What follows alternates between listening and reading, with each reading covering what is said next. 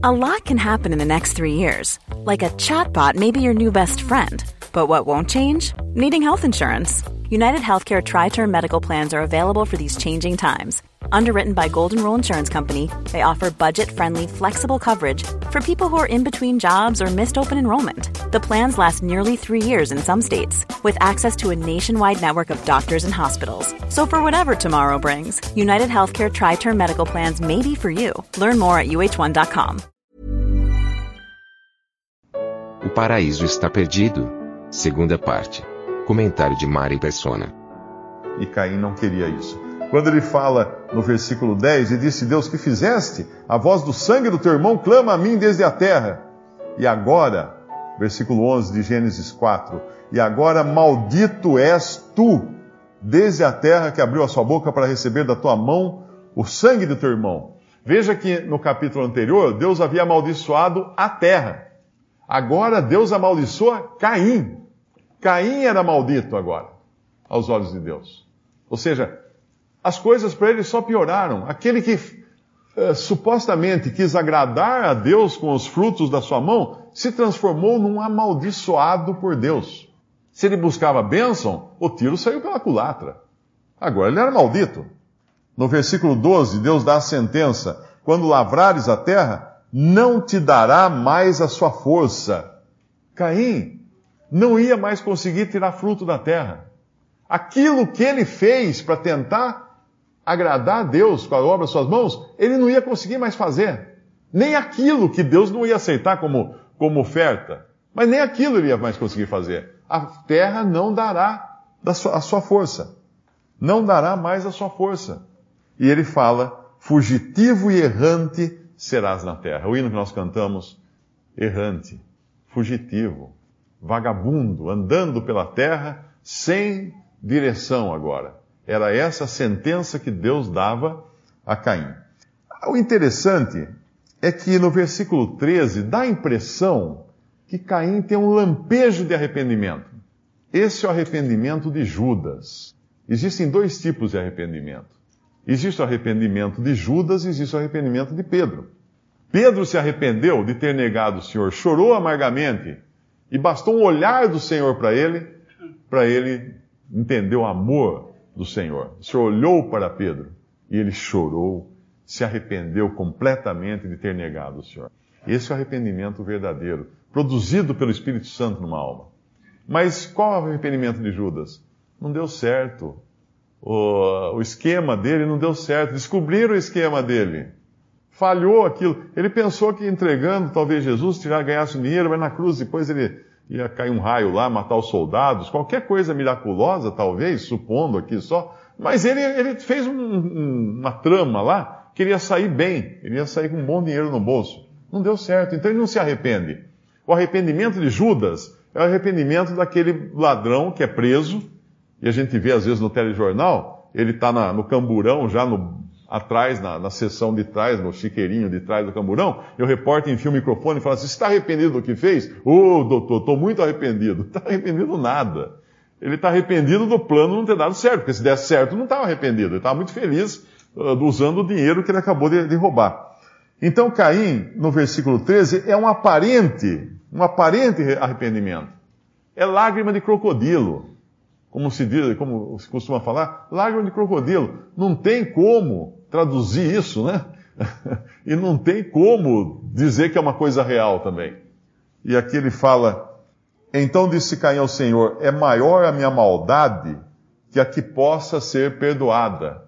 Deus não falou isso para ele. Deus não disse isso para ele. Ah, é maior a minha maldade que, que possa ser perdoada. Não, mas Deus não falou que não podia ser perdoado. Deus é um Deus de perdão. O perdão estava sempre à disposição de Caim. O que Deus falou que ele seria errante. Ele seria peregrino na terra. E o que ele faz? No versículo 14, ele reconhece que vai ser peregrino. Eis que hoje me lanças da face da terra, e da tua face me esconderei, e serei fugitivo e errante na terra, e será que todo aquele que me achar me matará. Mas eh, Deus, que eu acho que Deus não falou que alguém ia achar ele matar, né? Não falou também. Caim está se pondo. Na... Isso é o vitimismo. Caim está fazendo-se vítima aqui. Ai, pobre de mim, né? Ó dia, ó vida, eu sei que não vai dar certo. Mas espera aí, por que não voltou para Deus, onde encontra sempre perdão e salvação? Deus podia restaurá-lo, Deus podia perdoá-lo, Deus podia fazer tudo com ele. Esse é um Deus misericordioso que, que salva, que salva o pecador. Mas não. No versículo, depois dele falar que, que alguém que achasse mataria, o Senhor ainda intervém.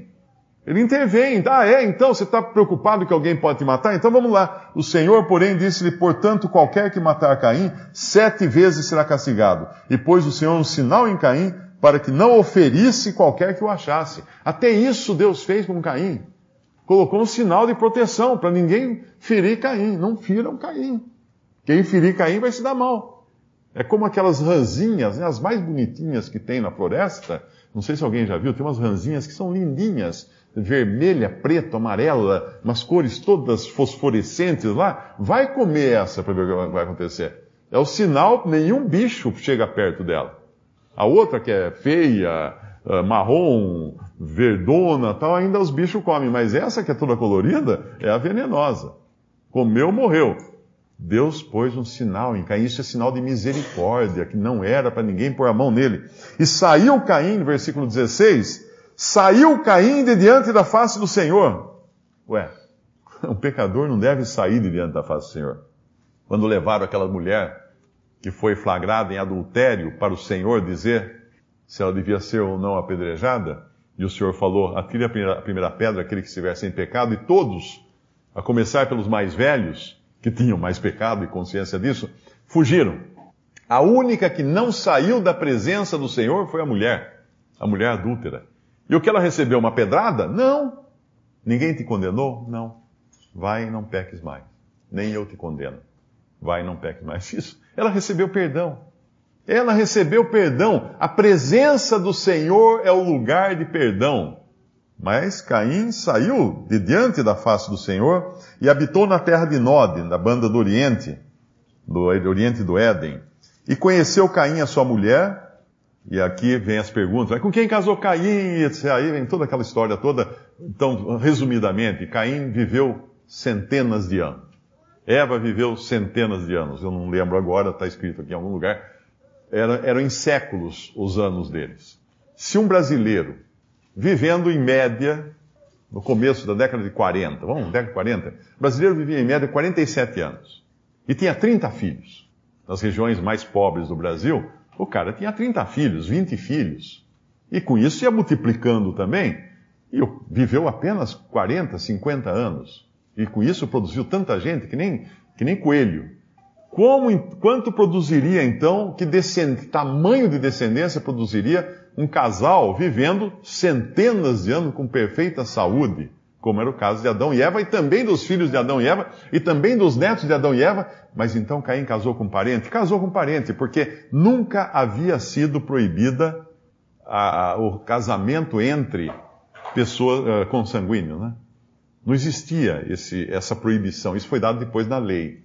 Não existia ali alguma lei que proibisse. Então está resolvida a questão com quem casou Caim uh, ele casou com alguma sobrinha, com alguma prima, com alguma parente dele, talvez até com alguma irmã dele, porque não era proibido isso. Deus não havia proibido isso. Ok?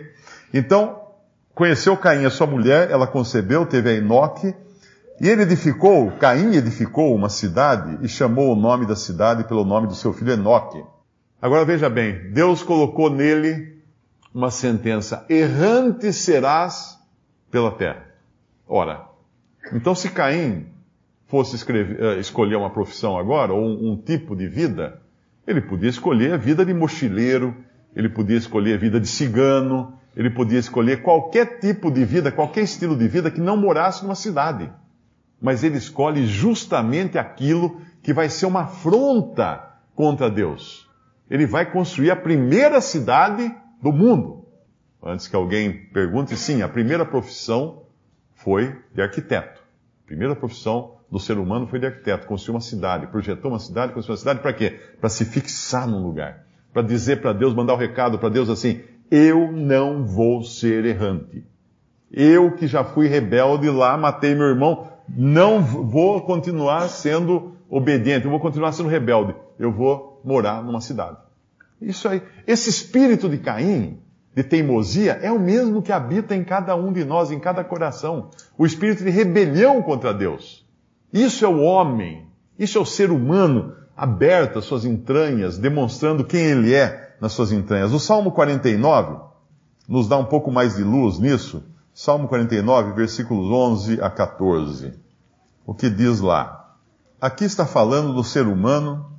O seu pensamento interior é que as suas casas serão perpétuas e as suas habitações de geração em geração. Dão às suas terras os seus próprios nomes.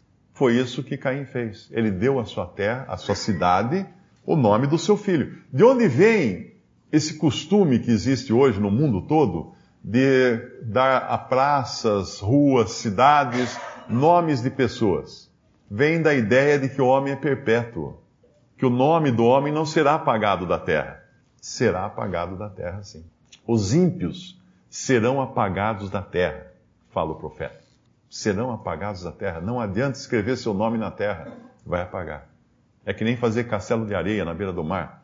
Primeira onda que vem, não tem mais nada. Sumiu o castelo de areia. Todavia, o homem, no versículo 12, que está em honra, não permanece. Antes é como os animais que perecem. Este caminho deles é a sua loucura. Contudo, a sua posteridade aprova as suas palavras. Como ovelhas são enterrados. A morte se alimentará deles. Eu fiquei impressionado quando assisti outro dia um filme que é o caso do sequestro do, do neto de John Paul Getty. John Paul Getty foi um bilionário na época, na, nos anos 70. Foi um homem muito rico que ele conseguiu uh, negociar com os árabes ah, os direitos de exploração do petróleo nas terras árabes. Isso era uma coisa nova. Isso muito, muito antes dos anos 70, claro. E ele conseguiu então começar a explorar e levar petróleo para a Europa, para a Inglaterra e outros países, uh, para transformar em gasolina, refinar aquilo, transformar em gasolina, que a gasolina era o, novo xodó da, da humanidade, né, da evolução humana na face da Terra. Então ele ficou muito rico.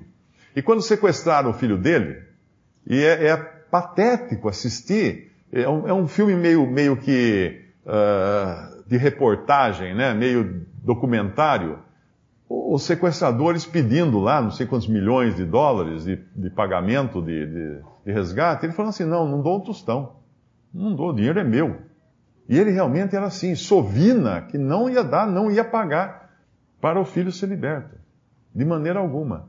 No fim, ele é comovido porque cortam a orelha do filho dele, do neto dele, né? não filho, neto, cortam a orelha do neto, mandam a fotografia do neto sem uma orelha, isso aí você encontra na internet até essa foto, e mandam numa caixinha, num saquinho, a orelha do neto para ele. Aí ele já fica mais, balança um pouco, negocia, manda um valor abaixo e os sequestradores aceitam. Mas a, a atitude sovina dele é, é assim, coisa de, de se espantar. Uma pessoa fala assim: não, o dinheiro é meu. Quando perguntaram para ele assim, mas quanto, quanto dinheiro você precisa ter para ser feliz? Ele falou assim: um pouco mais. Um pouco mais, porque não tinha insaciável. Então o seu pensamento interior é que as suas casas serão perpétuas. Não serão. Não serão. E nem seria a de Caim, porque ele acabaria também uh, morrendo depois, né?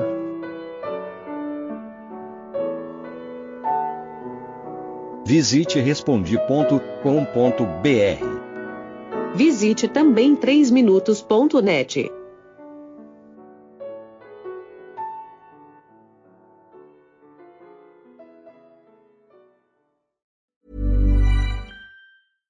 Hey, it's Paige DeSorbo from Giggly Squad. High quality fashion without the price tag. Say hello to Quince.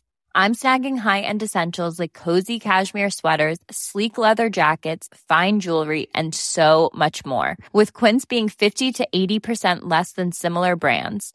And they partner with factories that prioritize safe, ethical, and responsible manufacturing. I love that. Luxury quality within reach. Go to quince.com slash style to get free shipping and 365 day returns on your next order. Quince.com slash style.